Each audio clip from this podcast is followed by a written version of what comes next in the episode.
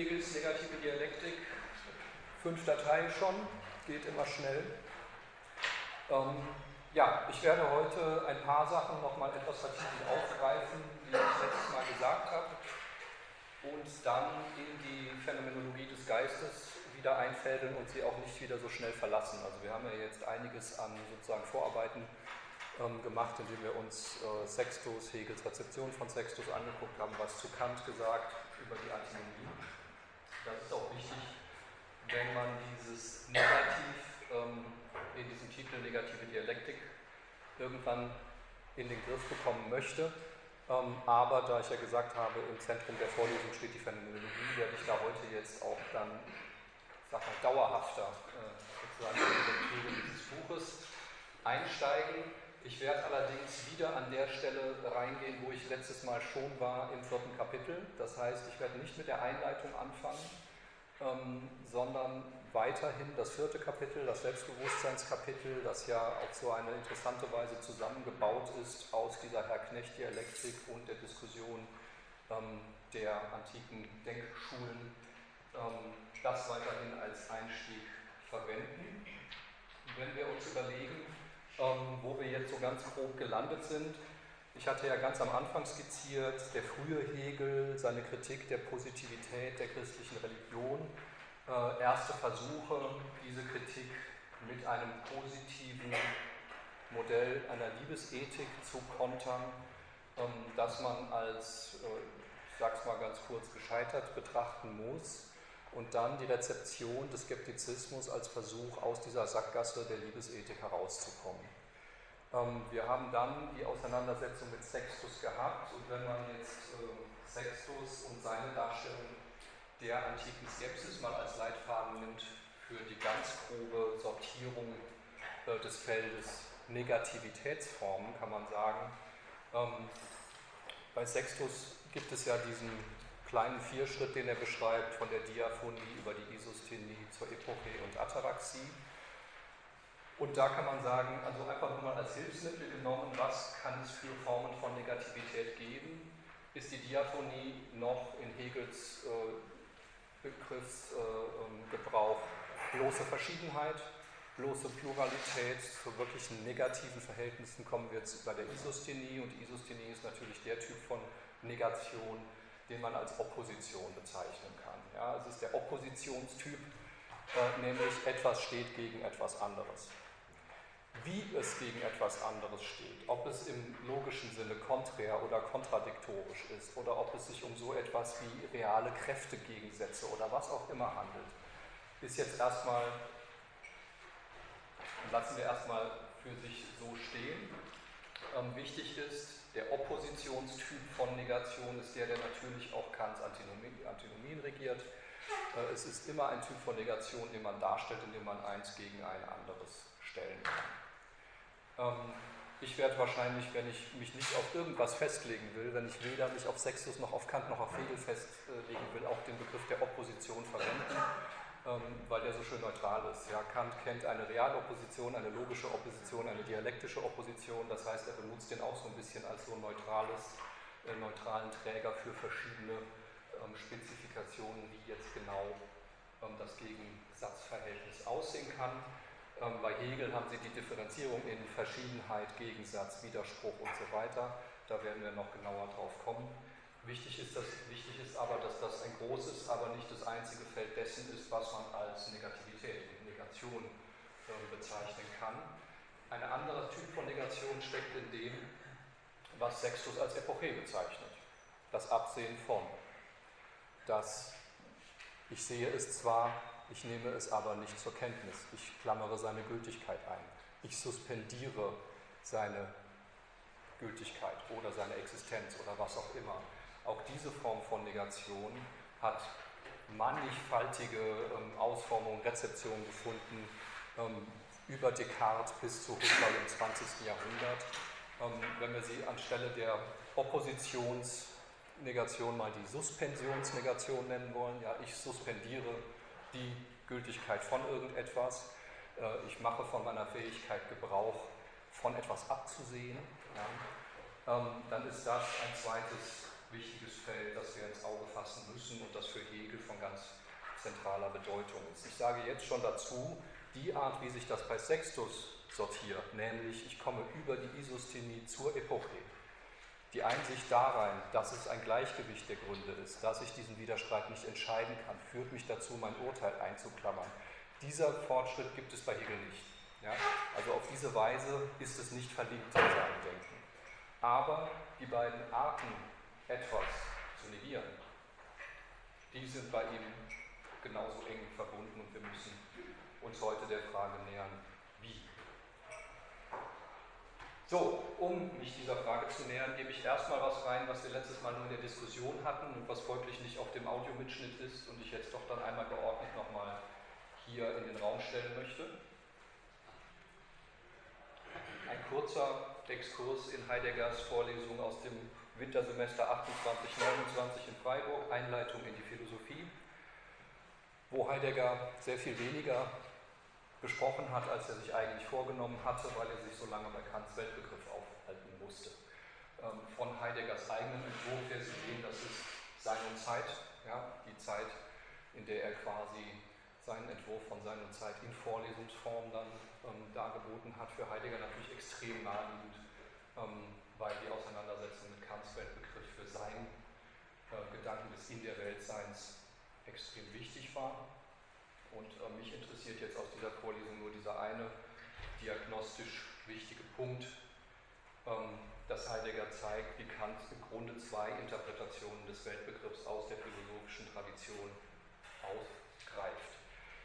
Die erste Linie ist die, die Kant, die Heidegger im Groben als die christliche Tradition beschreibt. Er macht das an Augustinus und an Thomas vor allen Dingen, ähm, wo er zeigt, dass der Begriff der Welt in dieser Tradition natürlich die Schöpfung im Ganzen bezeichnet, dasjenige, was äh, Gott geschaffen hat, dass aber zugleich sich ein Weltbegriff ausbildet, komplementär dazu, den Heidegger selber als einen anthropologischen Weltbegriff bezeichnet, weil er sozusagen das gottabgewandte Sein des Menschen in der Welt benennt. Das heißt, das bloß Weltliche. Ja? Wir konzentrieren uns auf das, was vor uns ist, wir konzentrieren uns auf unseren Alltag, wir haben unsere Sachen zu tun. Ja? Bei Kafka gibt es diese schönen Umschreibungen des Abra, der Abraham-Erzählung, wo Abraham dem Ruf Gottes nicht folgen kann, weil er noch aufräumen muss. Ja, also dieses, äh, ich habe zu tun, ich bin orientiert an dem, was mich umgibt. Ähm, ich bin weltabgewandt, äh, ich bin Gott abgewandt und in dieser Weise in der Welt. Ja? Und ähm, das ist natürlich etwas, wo die Welt nicht als Struktur, als Kosmos im Sinne einer Ordnung, die nun auf irgendeinen Schöpfer zurückgeht, in den Blick tritt, sondern als unser Ort, wo wir uns eben aufhalten und wo wir bestimmte Dinge tun. Und das nennt Heidegger anthropologischen, einen anthropologischen Weltbegriff. Die zweite Tradition ist natürlich die Schulmetaphysik des 17. und 18. Jahrhunderts, die, und das ist jetzt natürlich sehr Heideggers Perspektive, diese existenzielle Bedeutung des Weltbegriffs verengt wieder auf die Welt als Korrelat einer bestimmten Form von Erkenntnis. Da muss man vieles ausklammern. Ja, äh, wenn man da jetzt sagt, das 17. und 18. Jahrhundert, ähm, äh, Heidegger zitiert Wolf, Baumgarten und so weiter. Ähm, und er schreibt, Welt ist hier das All, das Ganze oder die Summe der endlichen Dinge, die Gesamtheit, die nicht mehr Teil eines anderen ist. Äh, Sie merken, da ist diese Definition aus Kants Dissertation drin. Ja, Welt ist das Ganze, das nicht mehr Teil eines größeren Ganzen sein kann und so weiter. Klassische, klassische ähm, Definition von Welt in dieser metaphysischen Perspektive.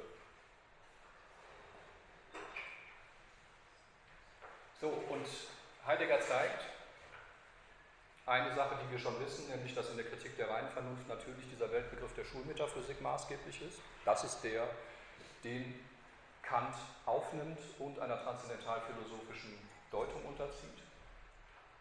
Ähm, er zeigt aber auch, dass bei Kant an anderer Stelle, vor allen Dingen in der Anthropologie, in pragmatischer Hinsicht, in diesem späten Text, auch dieser von Heidegger sogenannte existenzielle Weltbegriff der christlichen Tradition wieder auftaucht freilich ohne spezifisch christliche Bestimmung, wie er sagt. Das heißt, die ganze Gottabgewandtheitsthematik, die ganze Verfallsthematik, die da im Grunde drin steckt, ähm, ist nicht mehr da, aber die Perspektive, mit der der Weltbegriff genommen wird, nämlich als Wohnort, in dem man sich zu anderen verhält, kurz gesagt mit Heideggers Terminologie als Mitsein, ist da. Ja? Ähm, wir hatten letztes Mal Kants Definition der Welt als der Inbegriff aller Erscheinungen. Ähm, ich habe nur die mit dem transzendentalen Idealismus gut kompatible Bestimmung zitiert. Die etwas äh, schwierigere, voraussetzungsreichere, die auf derselben Seite der Kritik der reinen Vernunft steht, ist die absolute Totalität des Inbegriffs der existierenden Dinge. Ja. Bleiben wir mal beim Inbegriff aller Erscheinungen. Stellen der Anthropologie, auf die Heidegger sich mit seiner Diagnose, dass auch der zweite Weltbegriff bei Kant äh, vorkommt, stützen kann, wäre vor allen Dingen die, wo er ziemlich am Anfang äh, schreibt, Welt sei das Dasein eines ganzen anderer mit mir in Gemeinschaft stehender Wesen. Und diese Gemeinschaft ist Sozialgemeinschaft. Das sind Wesen, die mit mir zusammen die Welt bevölkern, sozusagen.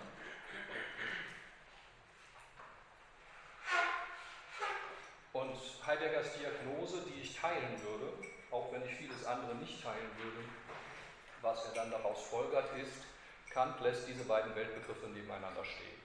Ja.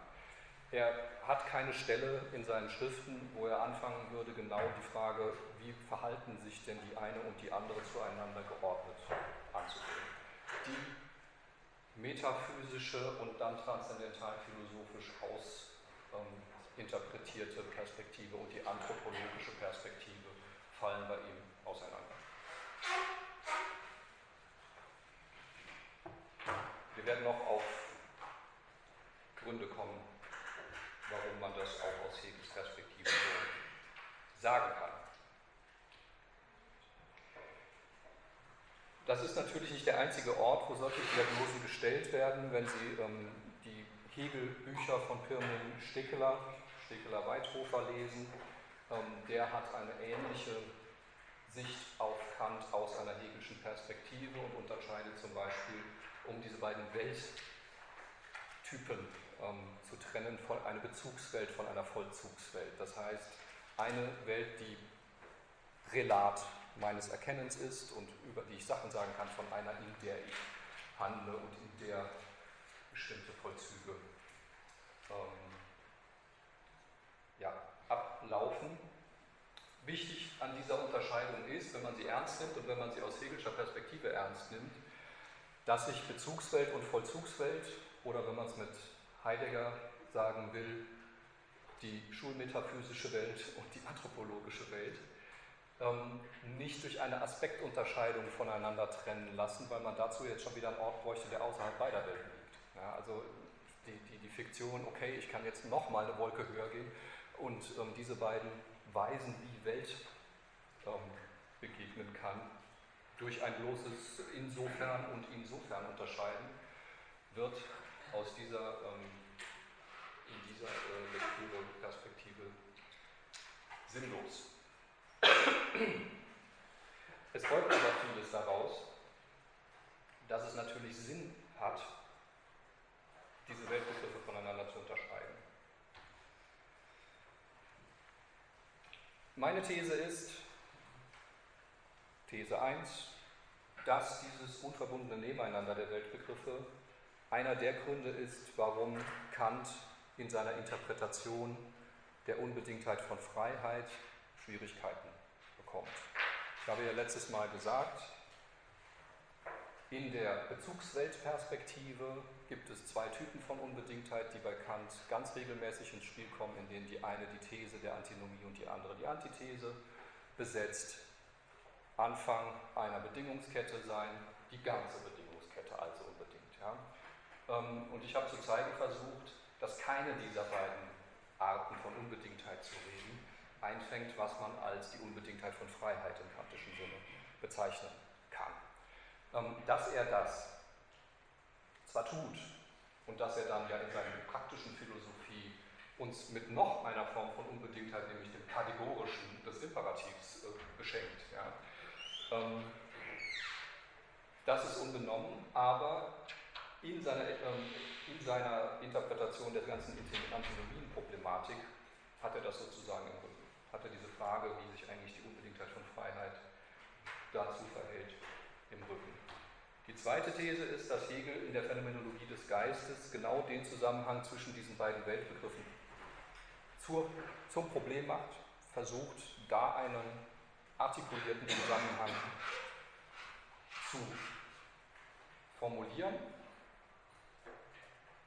dass er aber auf vollkommen andere Seiten und Grundzüge in Kants Denken dabei zurückgreift, als Heidegger das tut, nämlich gerade auch die skeptischen.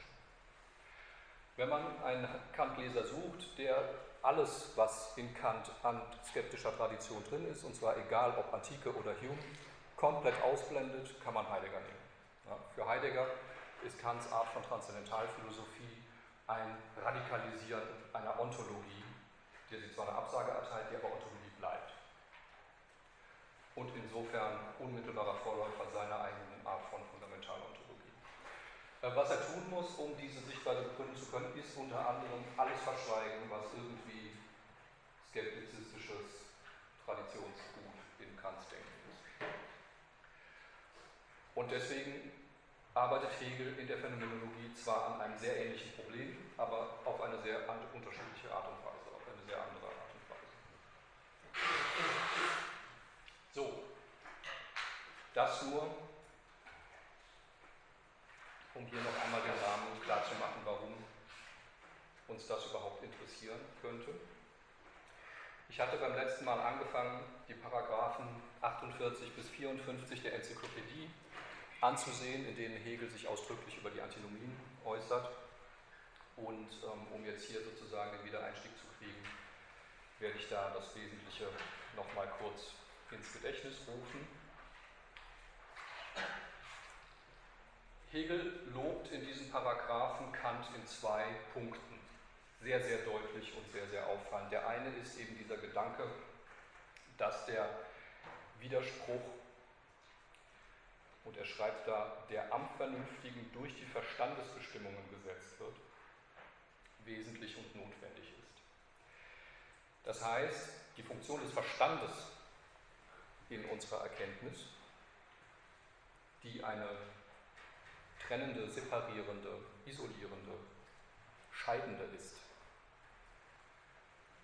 als notwendig und notwendig in Opposition, sag ich mal, führen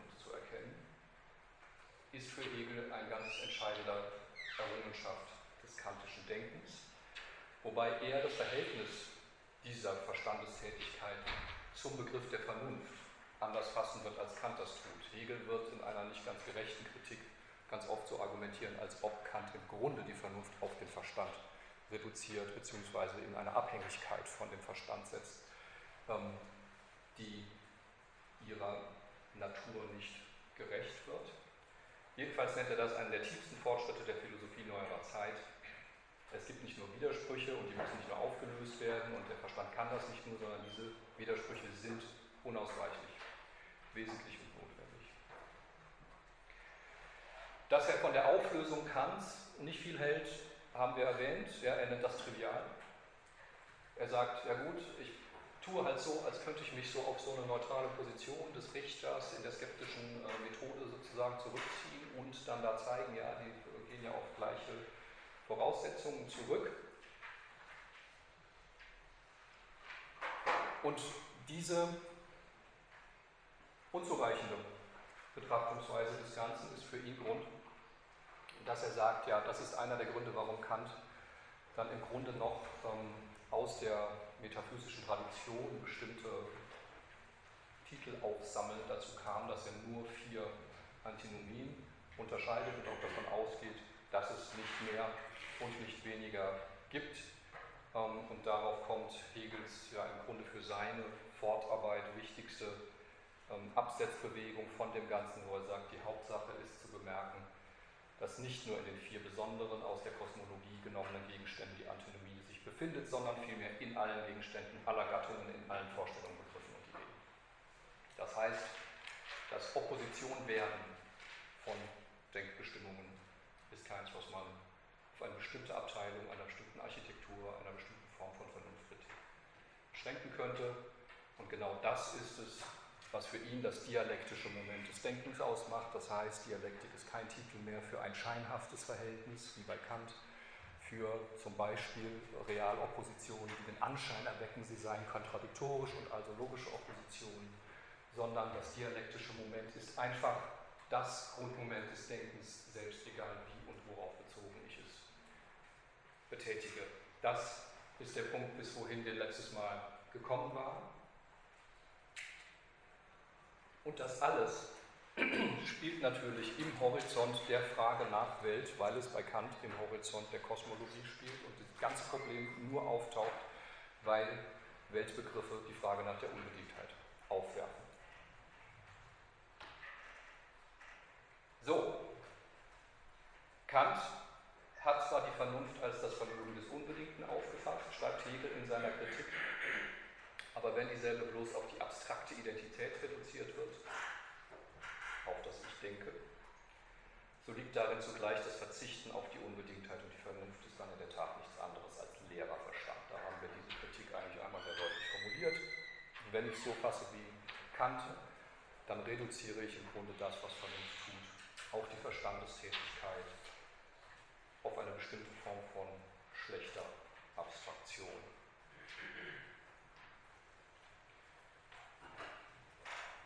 Und sehr entscheidend für das, was dann in der Phänomenologie des Geistes passieren wird, wichtige Voraussetzungen dafür zu begreifen, warum ein Kapitel über das Selbstbewusstsein überhaupt mit Duellszenen und Ähnlichem angefüllt ist. Entschuldigung. Ist dann natürlich, dass Hegel fokussiert auf die Unbedingtheit der Vernunft selber. Unbedingt ist die Vernunft nur dadurch, dass dieselbe nicht von außen durch einen ihr fremden Inhalt bestimmt wird, sondern vielmehr sich selbst und hiermit in ihrem Inhalt bei sich selbst ist. Und darauf folgt der zweite Punkt, in dem ein sehr nachdrücklicher Anschluss an Kant, ein sehr nachdrückliches Lob seiner Philosophie kommt, was Kant der theoretischen Vernunft abgesprochen, die freie Selbstbestimmung. Das hat er der praktischen Vernunft ausdrücklich vindiziert. Es ist vornehmlich diese Seite der kantischen Philosophie, welche derselben große Gunst erworben hat, und zwar mit vollem Recht. Das heißt, Hegel sieht die Möglichkeit, einen Teil des kantischen Systems, nämlich die praktische Philosophie, in Anschlag zu bringen, um ein Problem in der theoretischen Philosophie, nämlich das bloß verengte, ausschnitthafte Thematisieren dessen, was in der Antinomik diskutiert wird, besser zu formulieren und in eine wirklich dialektische Form von Denken zu transformieren. Und das heißt, wir müssen jetzt immer im Auge behalten, dass Hegel mit Kant vom Primat des Praktischen ausgeht, diesen Primat des Praktischen aber völlig anders auslegt. Das heißt, nicht wie bei Kant, ich muss eine bestimmte Form von begrenzender Erkenntniskritik betreiben, um erstmal das Feld freizukriegen, auf dem dann ähm, die Perspektive des moralischen Urteils und so weiter, des Praktischen, ähm, ihre Freiheit hat, sondern ich muss im Grunde die, eine Genealogie theoretischer Einsichten schreiben, die deren Herkunft aus praktischen Verhältnissen klar macht.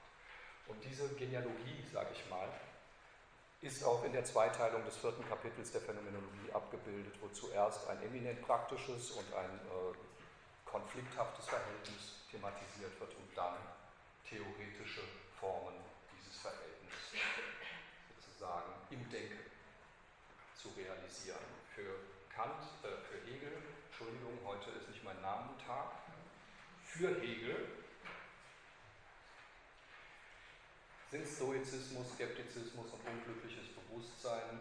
Ganz klar, ich werde die Stellen auch noch zitieren, Formen innerhalb des, der Sphäre des Denkens zu realisieren, was in der Konstellation zwischen Herr und Knecht als Kampf zwischen Selbstständigkeit und Unselbstständigkeit erstmals sozusagen ausagiert wurde.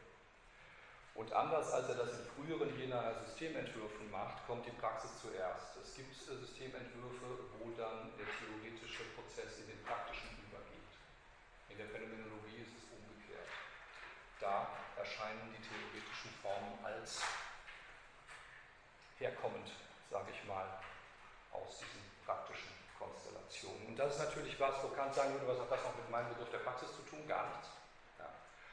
Für Kant ist das Praktische immer mit der Frage der Moral verbunden, aber für Hegel wird die Moral natürlich zu einem Moment in seiner Thematisierung dessen, was man Praxis nennen könnte.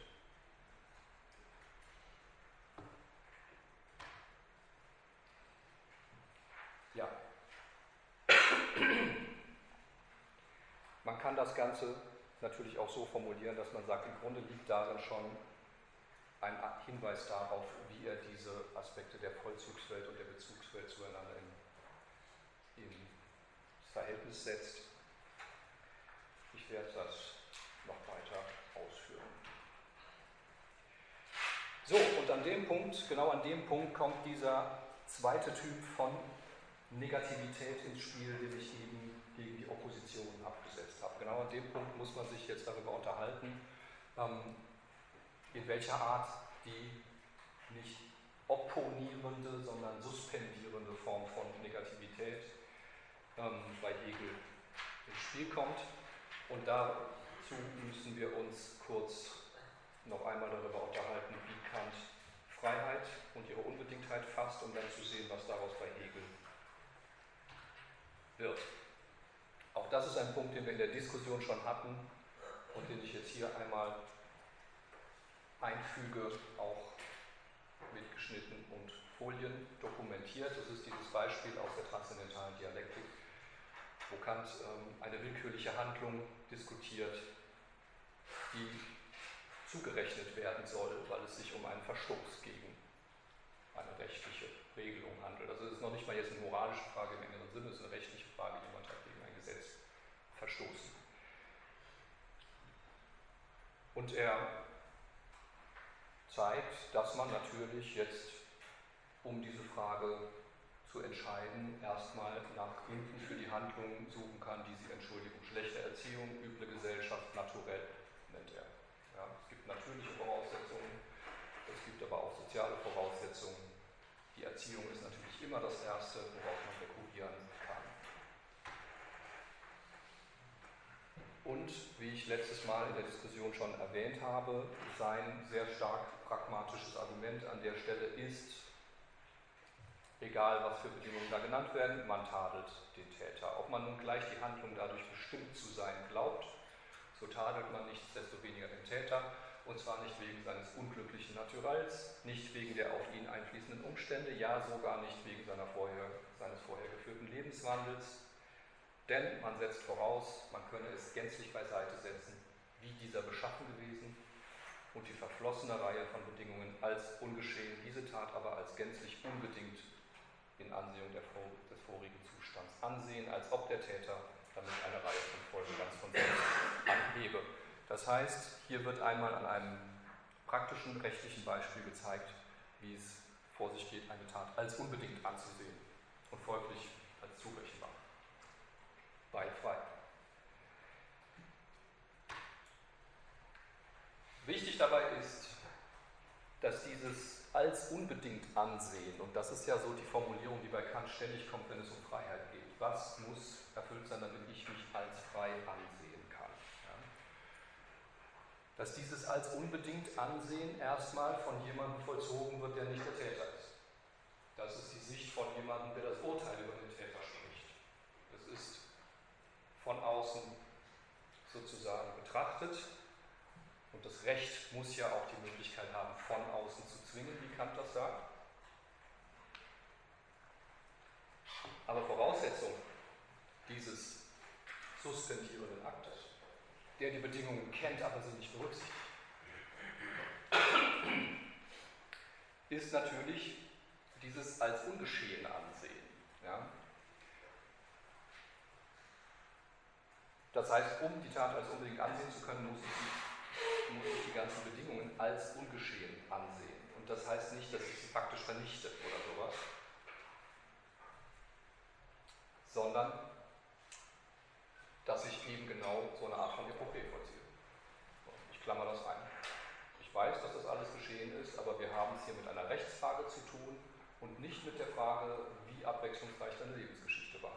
Also müssen wir in dieser Hinsicht, in dieser rechtlichen Hinsicht eben einklammern, was du da alles erlebt hast und wie deine Erziehung war und so weiter und so fort. Das ist einerseits sehr grundlegend für das, was Hegel später machen wird. Andererseits ist diese, dieser Punkt, dass der Akt der Abstraktion, dieses als ungeschehen Ansehen selber nicht als freier Akt reflektiert wird, sondern ganz einfach so ein bisschen als die Perspektive unterstellt wird, aus der wir das Ganze halt eben beurteilen. Für Hegel ein großes Problem. Das heißt, Kant greift zwar zurück auf die Möglichkeit zur Abstraktion, sagt aber an dem Punkt nichts darüber, was dieser abstrahierende Akt eigentlich mit der Bestimmung von Freiheit zu tun haben könnte. Auch da finden wir wieder in der Anthropologie das Komplement. Das ist genau wie beim Weltbegriff. In der Anthropologie spricht Kant dann auch ausdrücklich darüber, was ist eigentlich Abstrahieren? Was ist eigentlich dieser, dieser Akt des, der Abstraktion, ähm, den wir vollziehen können? Und da ist er sich schon deutlich bewusst, wie wichtig diese Art von Denkakt für seine eigene Philosophie ist, dass in seiner Philosophie im Grunde alles davon abhängt, angefangen beim Ding an sich, das dadurch zustande kommt, dass wir von seinen konkreten Bestimmtheiten als dieses und jenes Ding absehen, über den Sensus communis, der nur darüber funktioniert, dass wir von den Privatbestimmtheiten unserer eigenen Urteile absehen können, bis hin zur Beurteilung einer Handlung als frei, die davon abhängt, dass wir von den Bedingungen absehen können und so weiter und so fort. Ja. Im Bewusstsein dessen schreibt er das Bestreben, sich seiner Vorstellung bewusst zu werden, dass entweder das Aufmerken, Attentio, oder das Absehen, Abstraktio,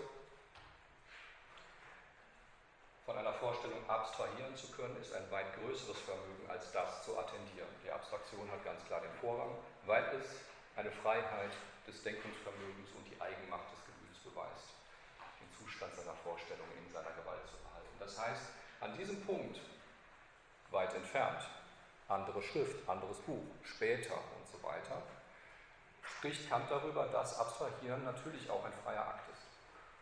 Dass sich genau in diesem Vermögen zur Abstraktion auch Freiheit ausspricht. Aber das ist etwas, worauf sie innerhalb der transzendentalen Dialektik vergeblich waren. Die ist vollkommen sozusagen in der Logik der Bezugswelt verfasst und klammert die Vollzugswelt ein. Auch hier sind sie darauf angewiesen, aus der Anthropologie zu ergänzen, was in der Transzendentalphilosophie nicht thematisiert wird. Und genau diese Brücke ist es, natürlich interessiert.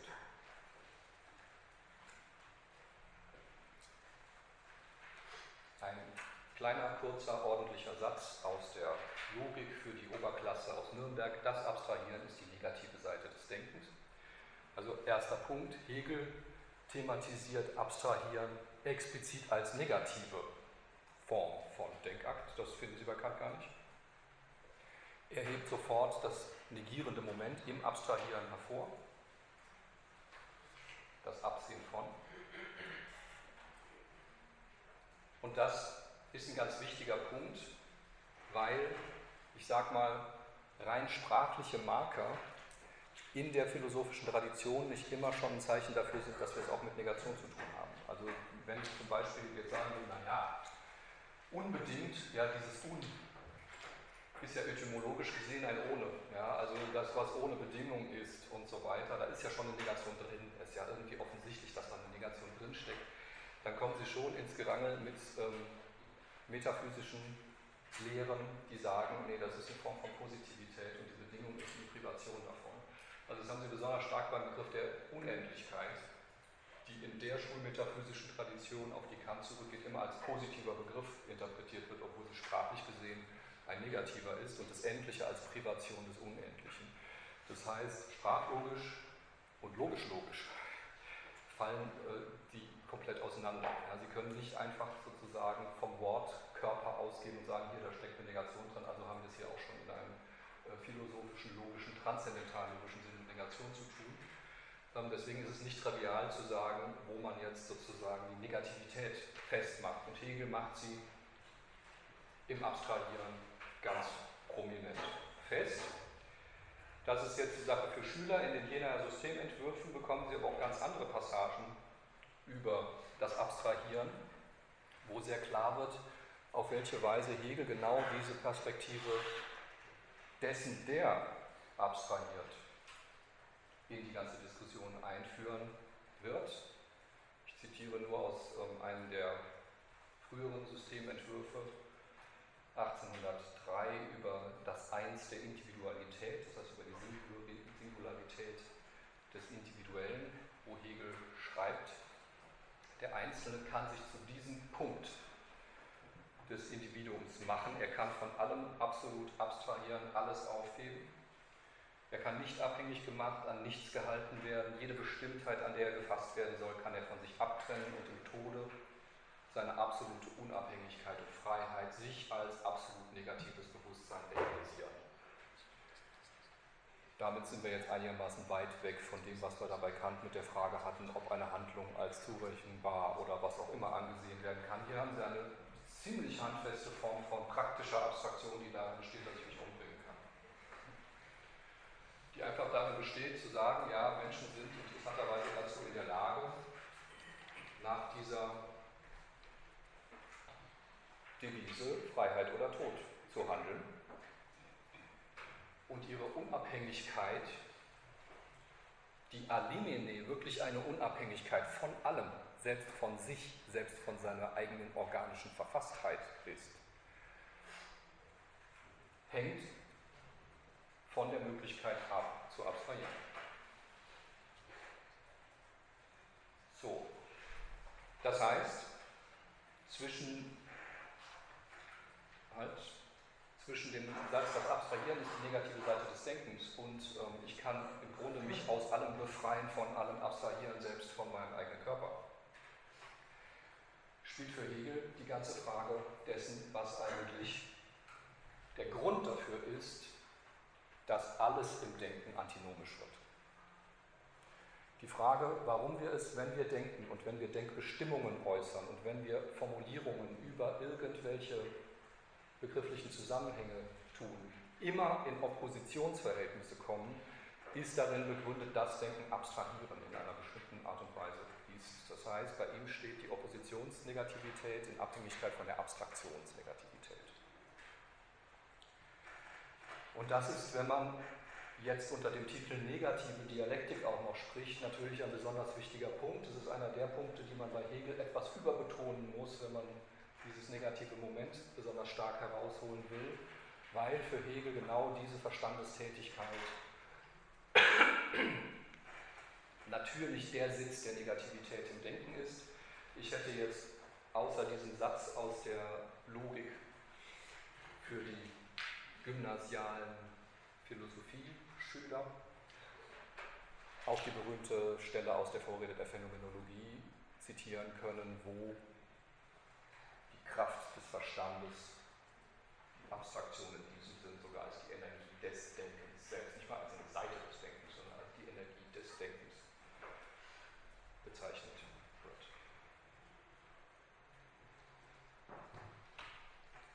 So.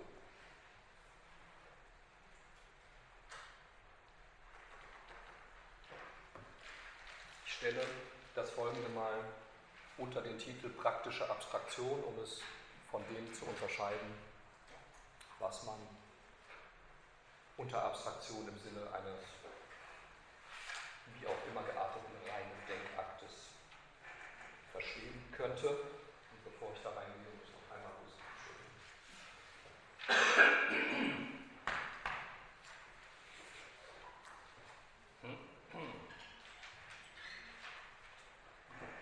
So. Ja, wir fädeln, wie gesagt, wieder ein im vierten Kapitel der Phänomenologie. Und zwar nicht wie letztes Mal im B-Teil, wo es um die Kritik des Antiskeptizismus geht, sondern im A-Teil, wo es um die Frage geht, wie sich Selbstständigkeit und Unselbstständigkeit in einer praktischen Konstellation zueinander verhalten. Ich klammere dabei den Begriff der Anerkennung nahezu vollständig ein. Um den geht es heute noch nicht. Ich werde eine zusammenhängende Darstellung von Hegels Anerkennungslehre geben, in der das vierte und das sechste Kapitel einfach zusammen gelesen werden. Das ist sinnvoll, weil die einen sozusagen inhaltlichen Bogen bilden. Heute geht es um die Frage, wie in diesem Kapitel 4 das dem Selbstbewusstsein der Gewissheit seiner selbst gewidmet ist, diese Energie der Abstraktion thematisiert wird. Und ich greife dazu eine Passage raus, die tatsächlich aus diesem A-Teil stammt. Das heißt, ich sage auch noch nichts zu dem gesamten berühmt-berüchtigten Vorspann des Ganzen, der den Begriff des Lebens einführt, um überhaupt von den sinnliche Gewissheit, Wahrnehmung, Verstand, Passagen umzuschalten auf die Frage eines Selbstbewusstseins, das als Begierde verstanden werden kann, sondern ich greife wirklich eine Passage raus, die sozusagen die berühmten Darstellungen des Kampfes um Anerkennung einleiten und in der wir uns jetzt einiges genauer angucken müssen, um in der Frage der Abstraktion vorwärts zu kommen. Hegel schreibt da, ich zitiere hier übrigens immer und auf Moodle haben Sie auch diese meine Ausgabe. Alle anderen Schriften Hegels nach der STW, die immer mit TW abgekürzt ist. Aber wenn es um die Phänomenologie geht, zitiere ich diese Ausgabe, die Sie auch als Scan haben.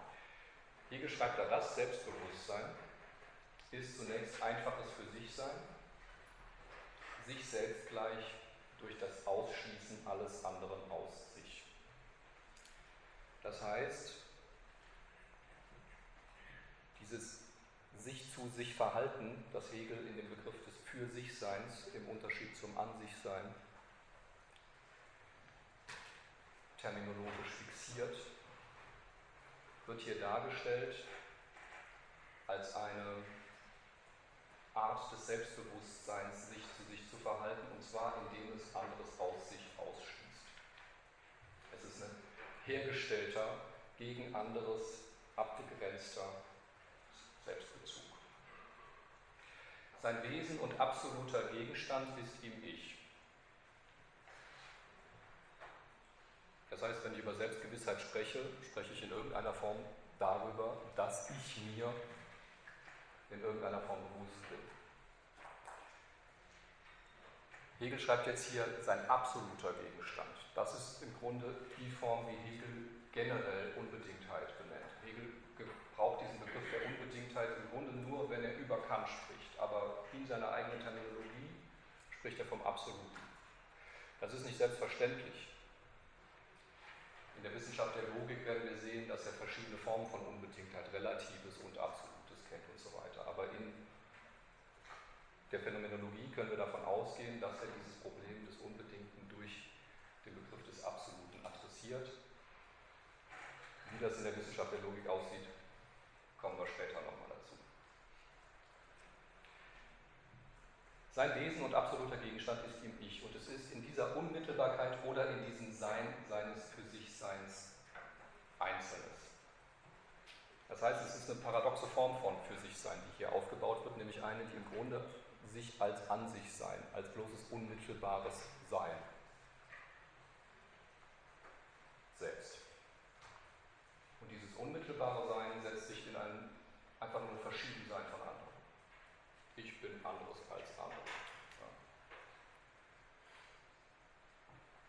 Das Individuum in seiner absoluten, Hegel wird später sagen, Diskretheit, Unterschiedenheit.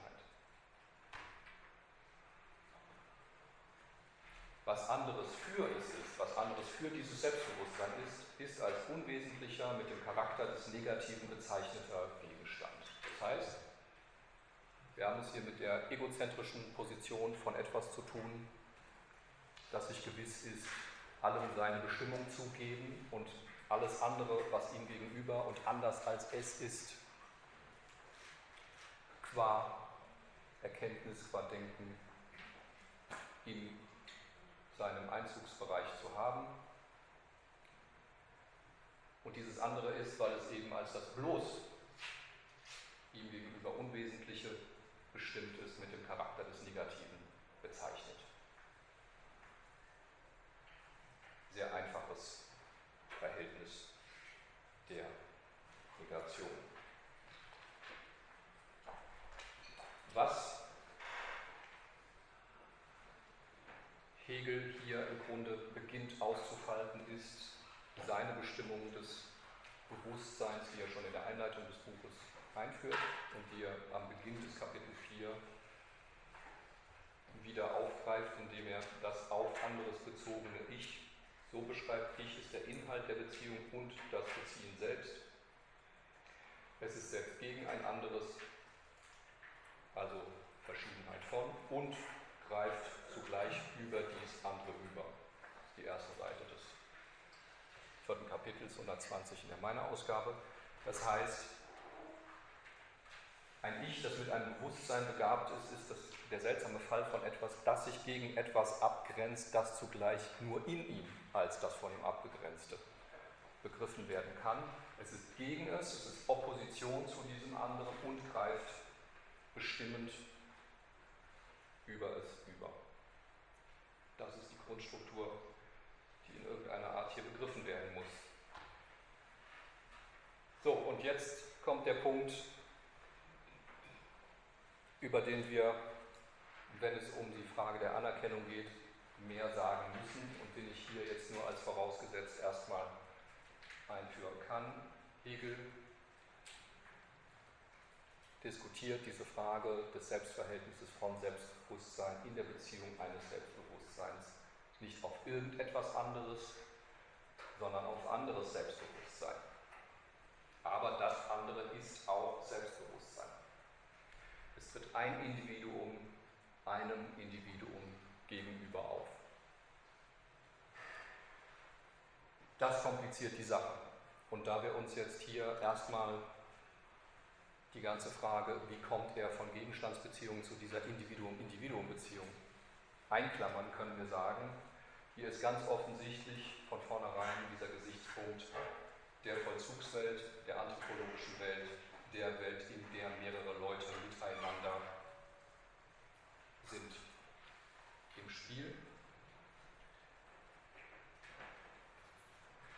Und die Erklärung, wie sich Selbstbewusstsein auf sich bezieht, ist für Hegel offensichtlich nur möglich, indem er es auf anderes, ein Individuum auf ein anderes bezieht. Womit auch schon klar wäre, das hatte ich letzte Sitzung am Anfang gesagt, warum es sehr großen, einen sehr großen Unterschied macht, ob man Hegel bei seiner Kritik des bloß subjektivistischen Denkens abholt oder ob man mit ihm das, den Begriff des Individuums thematisiert. Individualität ist hier offensichtlich nur in Beziehung auf andere Individualität in den Griff zu bekommen, begrifflich in den Griff zu bekommen. Und das heißt, Individualität, die Singularität des Individuellen, zeigt sich nur in adressierten Verhältnissen, in welchen die an etwas anderes, an jemand anderes gerichtet sind. Weswegen noch eine Sitzung vorher ich dich schon darauf aufmerksam gemacht hatte, dass der spezifische sprachliche Akt, in dem sich Individualität bekundet, von Hegel ganz regelmäßig als eine Form von sich bekennen, das heißt appellativ und nicht als eine Form von Aussagen über irgendwas über sich selber machen oder wie auch immer begriffen wird. Ja. Das Problem der Individualität spielt, spielt, bei Hegel immer in Mitteilungsvollzügen, in Appellativen, die jetzt im engeren Sinne sprachlich sind oder ob die in der Hinsicht, dass sich einer auf einen anderen richtet, an einen anderen richtet, gegen einen anderen richtet, ähm, thematisiert werden. Und das ist eine völlig andere Frage als die, ob man in der Beurteilung von irgendwas bloß seine eigenen Erlebnisse, inneren Gefühle und Empfindungen zulässt, was er als schlechten Subjektivismus kritisieren würde. So, wir haben eine Opposition zwischen zwei Individuen. Ja, das eine gegenüber dem anderen. So unmittelbar auftreten, sind sie füreinander in der Weise gemeiner Gegenstände.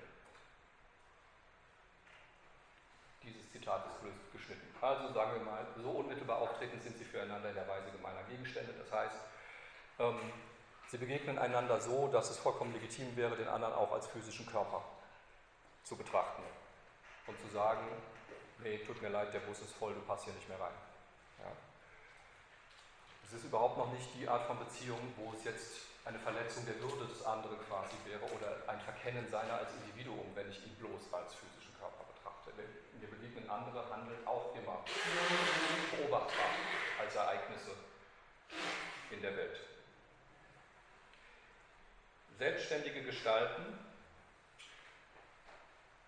So, jetzt habe ich mich hier schön auf meiner Folie ausgegrenzt. Gucken wir doch einfach mal in das Buch.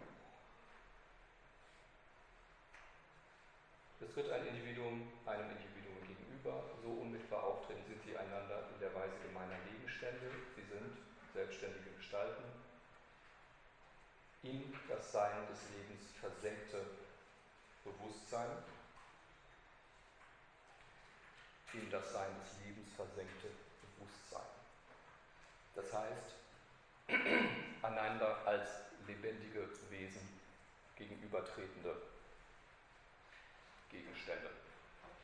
Jetzt haben Sie hier diese Parenthese, denn als Leben hat sich hier der seiende Gegenstand bestimmt. Und das ist genau die Voraussetzung, die wir heute übersprungen und eingeklammert haben. Das ist die Voraussetzung dafür, dass wir hier überhaupt von der Beziehung zwischen Individuen, zwischen Selbstbewusstsein und nicht zwischen einem Bewusstsein und seinem Gegenstand reden. So, Bewusstseine, welche füreinander die Bewegung der absoluten Abstraktion, alles unmittelbare Sein zu vertilgen und nur das rein negative Sein des sich selbst gleichen Bewusstseins zu sein, noch nicht vollbracht. Oder sich einander noch nicht als reines für sich sein, das heißt als sich Selbstbewusstsein dargestellt haben. Da haben wir jetzt eine sehr gehaltvolle und sehr wichtige Passage in dieser Beziehung aufeinander, die diese beiden Individuen haben, haben sie noch nicht vollbracht und da müssen Sie immer im Hintergrund hören, der sich vollbringende Skeptizismus. Wenn Sie sich fragen, was heißt eigentlich der sich vollbringende Skeptizismus im Unterschied zu anderen Skeptizismus, dann haben Sie hier eine der Stellen, wo Sie darauf ähm, eine Antwort bekommen. Was noch nicht vollbracht ist, ist die Bewegung der absoluten Abstraktion. Und da merken Sie jetzt endgültig, bei Kant war die Abstraktion etwas, was auf eine andere Handlung angewendet sagen konnte, die kann ich als unbedingt ansehen. Hier wird die Abstraktion selber als absolut. Das heißt als frei thematisiert. Diese absolute Abstraktion ist noch nicht vollbracht. In dem, was als ähm, Parenthese nach der absoluten Abstraktion kommt, wird sie so beschrieben, so bestimmt wie eben in diesem Jenaer, Jenaer Text, den ich Ihnen da zitiert habe. Es ist tatsächlich die Möglichkeit, alles unmittelbare Sein zu vertilgen und nur das rein negative Sein des sich selbst gleichen Bewusstseins zu sein. Es ist eine destruktive Kraft sozusagen. Aber diese Art von Kraft ist noch nicht zum Einsatz gekommen sie ist noch nicht vollbracht, weil sich die Selbstbewusstseine noch nicht füreinander als Selbstbewusstsein dargestellt haben. Das ist der zweite entscheidende Begriff, der hier auftaucht, dieses Vollbringen der Abstraktion, das Konkrete letztlich, nur scheinbar paradox formuliert, das Konkrete der Abstraktion besteht darüber, dass sie sich in einem Geschehen der Darstellung vollzieht. Es gibt Leserinnen und Leser Hegels, die genau an dem Punkt seinen entscheidenden Bruch mit Kant festmachen. Den Bruch mit einem Denken der Repräsentation und der Vorstellung. Sie haben einen Auszug aus dem Buch von Beatrice Longness auf Moodle. Longness ist eine die sagt, Hegels gesamte Philosophie ist ein einziger Angriff auf Kants Repräsentationsdenken. Eine andere prominente Stimme wäre Jean-Luc Nancy, der sagt, Hegel geht über vom Vorstellen zum Darstellen. Ja, von einer Logik des Vorstellens, die bei Kant letztlich sein gesamtes Begriffsgefüge beherrscht, zu einer Logik des Darstellens. Und diese Logik des Darstellens schert unmittelbar aus aus dem, was wir eben Bezugswelt genannt haben, weil Vorstellungen kann man als Vorstellungen von Gegenständen fassen. Darstellen ist tatsächlich ein adressiertes Geschehen. Ich stelle etwas etwas anderem dar. Und genau davon ist hier die Rede. Das fehlt noch. Das Sich-Darstellen eines Selbstbewusstseins einem anderen Selbstbewusstsein gegenüber als diese Macht zu abstrahieren. Damit sind wir weg von allem, was Kant egal wo zum Thema Abstraktion sagen könnte. Ja, das ist also, dass er da sagt, ja, in der Abstraktion ähm, bestätigt sich auch unsere Freiheit, weil wir dafür in der Lage sind, auch abzusehen von etwas und so weiter. Das ist alles schön und gut, aber das ist, hat nichts mit dem zu tun, was jetzt hier sozusagen als der an einen anders, anderen gerichtete Akt demonstrativ von diesem anderen absieht. Ja, der sozusagen demonstrativ seine Unabhängigkeit von diesem anderen deklariert, ja, was damit hier bezeichnet wäre.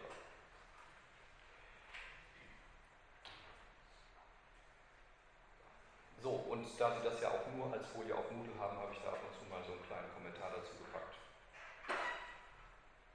worauf man hier besonders achten sollte.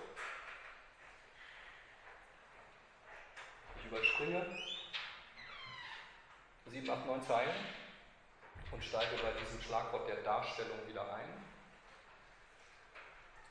Die Darstellung seiner aber als der reinen Abstraktion des Selbstbewusstseins besteht darin, sich als reine Negation seiner gegenständlichen Weise zu zeigen oder es zu zeigen, an kein bestimmtes Dasein geknüpft, an die allgemeine Einzelheit des Daseins überhaupt nicht, nicht an das Leben geknüpft zu sein. Das heißt, bis dahin hätte man noch sagen können, ähm, diese ganze Darstellung seiner selbst als unabhängig ist ein aggressiver Akt gegen den anderen, ist ein bloßes Ich bin der Souverän ähm, und du hast dich mir sozusagen hier als unterlegen unterzuordnen, aber die absolute Abstraktion ist natürlich, und wir sind weiter in dem Fahrwasser dieser Stelle aus dem Jenaer Systementwurf, ist die Möglichkeit, selbst vom eigenen Dasein zu abstrahieren, selbst von der eigenen Verfasstheit, die einen ans Leben bindet, abzusehen. Und da sehen Sie natürlich, dass Abstraktion irgendwie überhaupt nichts mehr, was man als rein kognitiven Akt oder wie auch immer bezeichnen könnte, meint.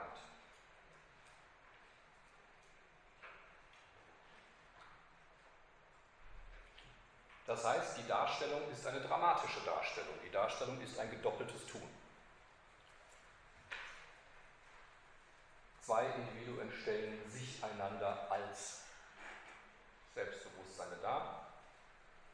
Das gedoppelte Tun Tun des anderen und Tun durch sich selbst, insofern es Tun des anderen ist. Erster Aspekt geht es also jeder auf den Tod des anderen.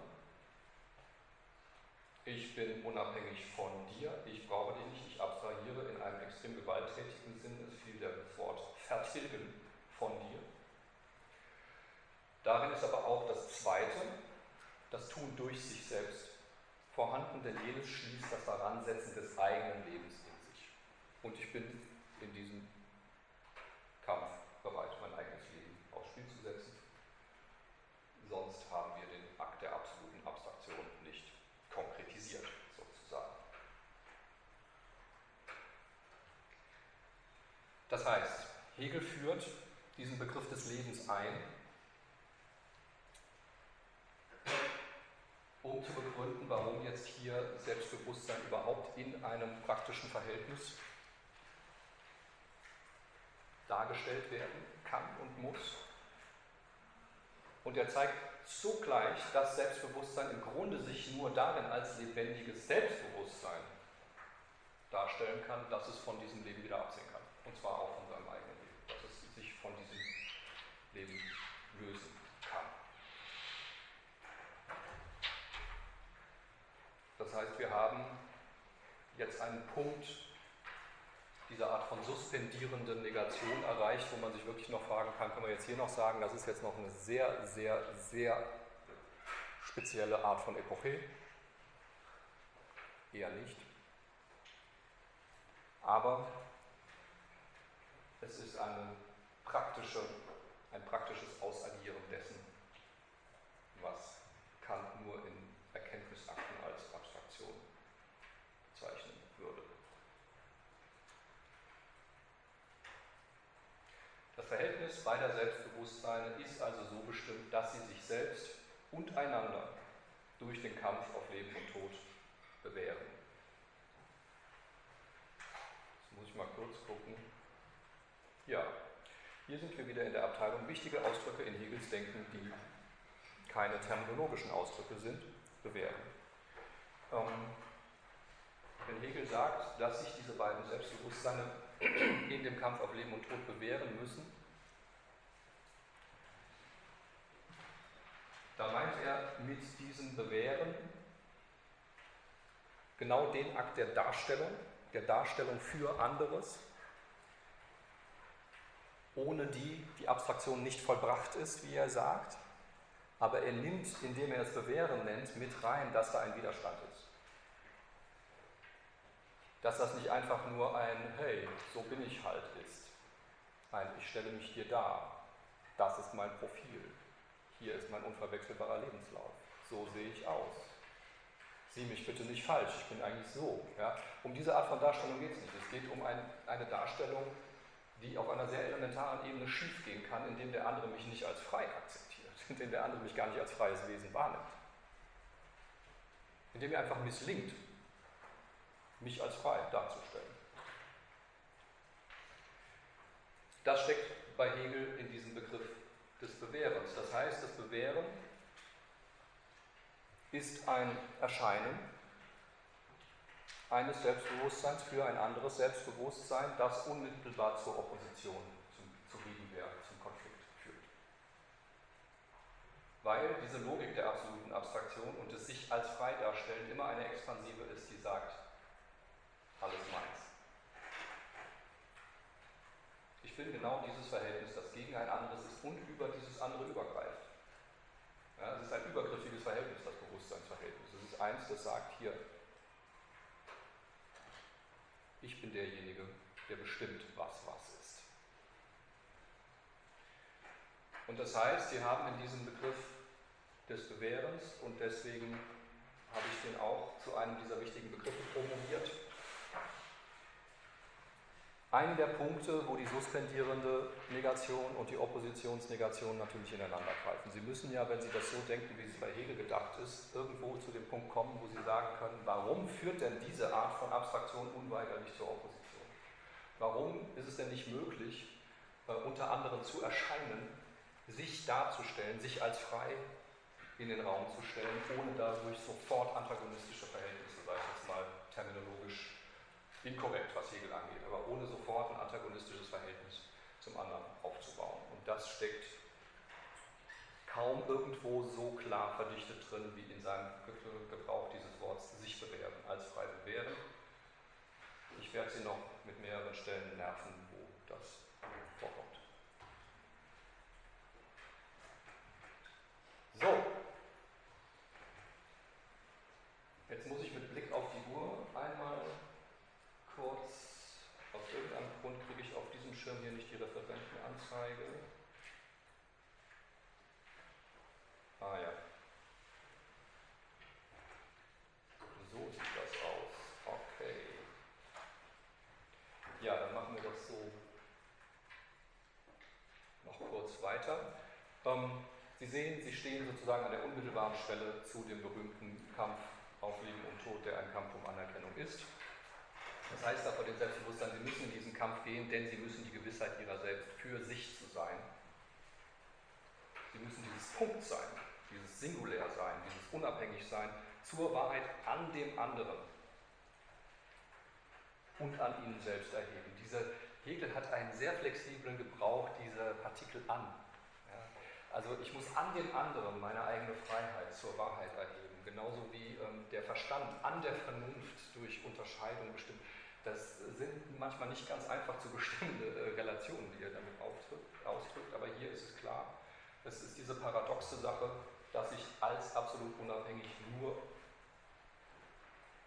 mich darstellen kann, wenn ich jemand anderes habe in Relation, auf den ich das tun kann. Und es ist allein das Daransetzen des Lebens, wodurch die Freiheit bewährt wird. Ja, klare Aussage. Und da muss man jetzt sagen, okay, jetzt müssen wir die Bauart des Buches im Hinterkopf behalten.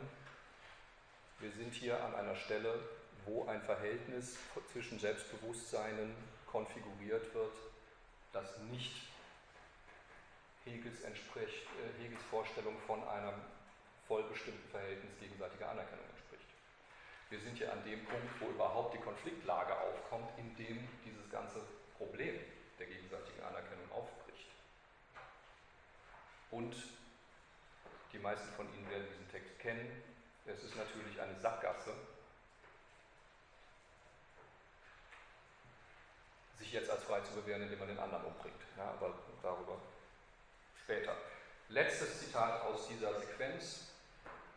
Ich musste jetzt mal ein bisschen zusammenhängenden Text hier präsentieren, um auch auf ein paar äh, Details eingehen zu können. Das Individuum, welches das Leben nicht gewagt hat, kann wohl als Person anerkannt werden, aber es hat die Wahrheit dieses Anerkanntseins als eines selbstständigen Selbstbewusstseins nicht erreicht. Das ist jetzt wichtig, wenn wir mit Kant vom Problem der Zurechnung ausgehen, wenn wir ein Wesen als frei ähm, begreifen wollen. Kant definiert den Begriff der Person als das Wesen, das einer Zurechnung fähig ist. Das heißt, in diesem Beispiel, was ich da eben von ihm zitiert habe, sagt er nichts anderes als, was tue ich eigentlich, wenn jemand anderes als Person ne, behandle. Ich behandle ihn als frei, in einem rechtlichen Sinne zurechnungsfähig und so weiter. Und bei Hegel ist es nun ganz offensichtlich so, dass er sagt, dieses Wagnis des Lebens ist deswegen notwendig, weil ich bloß bis zum Status der Person komme, wenn ich es nicht tue. Für ihn ist das eine defizitäre und noch vollkommen unzureichende Form der Manifestation von Freiheit. Das ist eine steile These.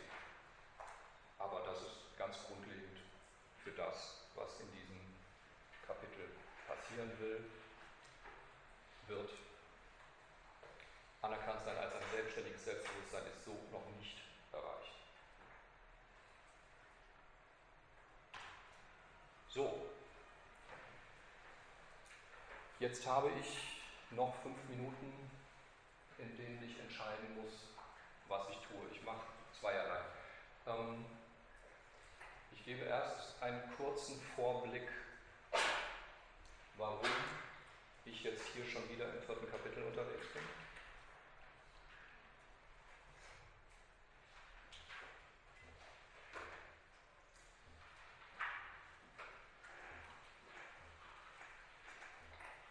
Wir werden nächstes Mal noch einmal kürzer als jetzt gerade in diesem 4a, was jetzt sozusagen den zusammenhängenden Text angeht, aber ähm, auch noch einmal in ein paar Details in das Kapitel 4b gehen das ja den Titel trägt, Stoizismus, Skeptizismus und glückliches Bewusstsein.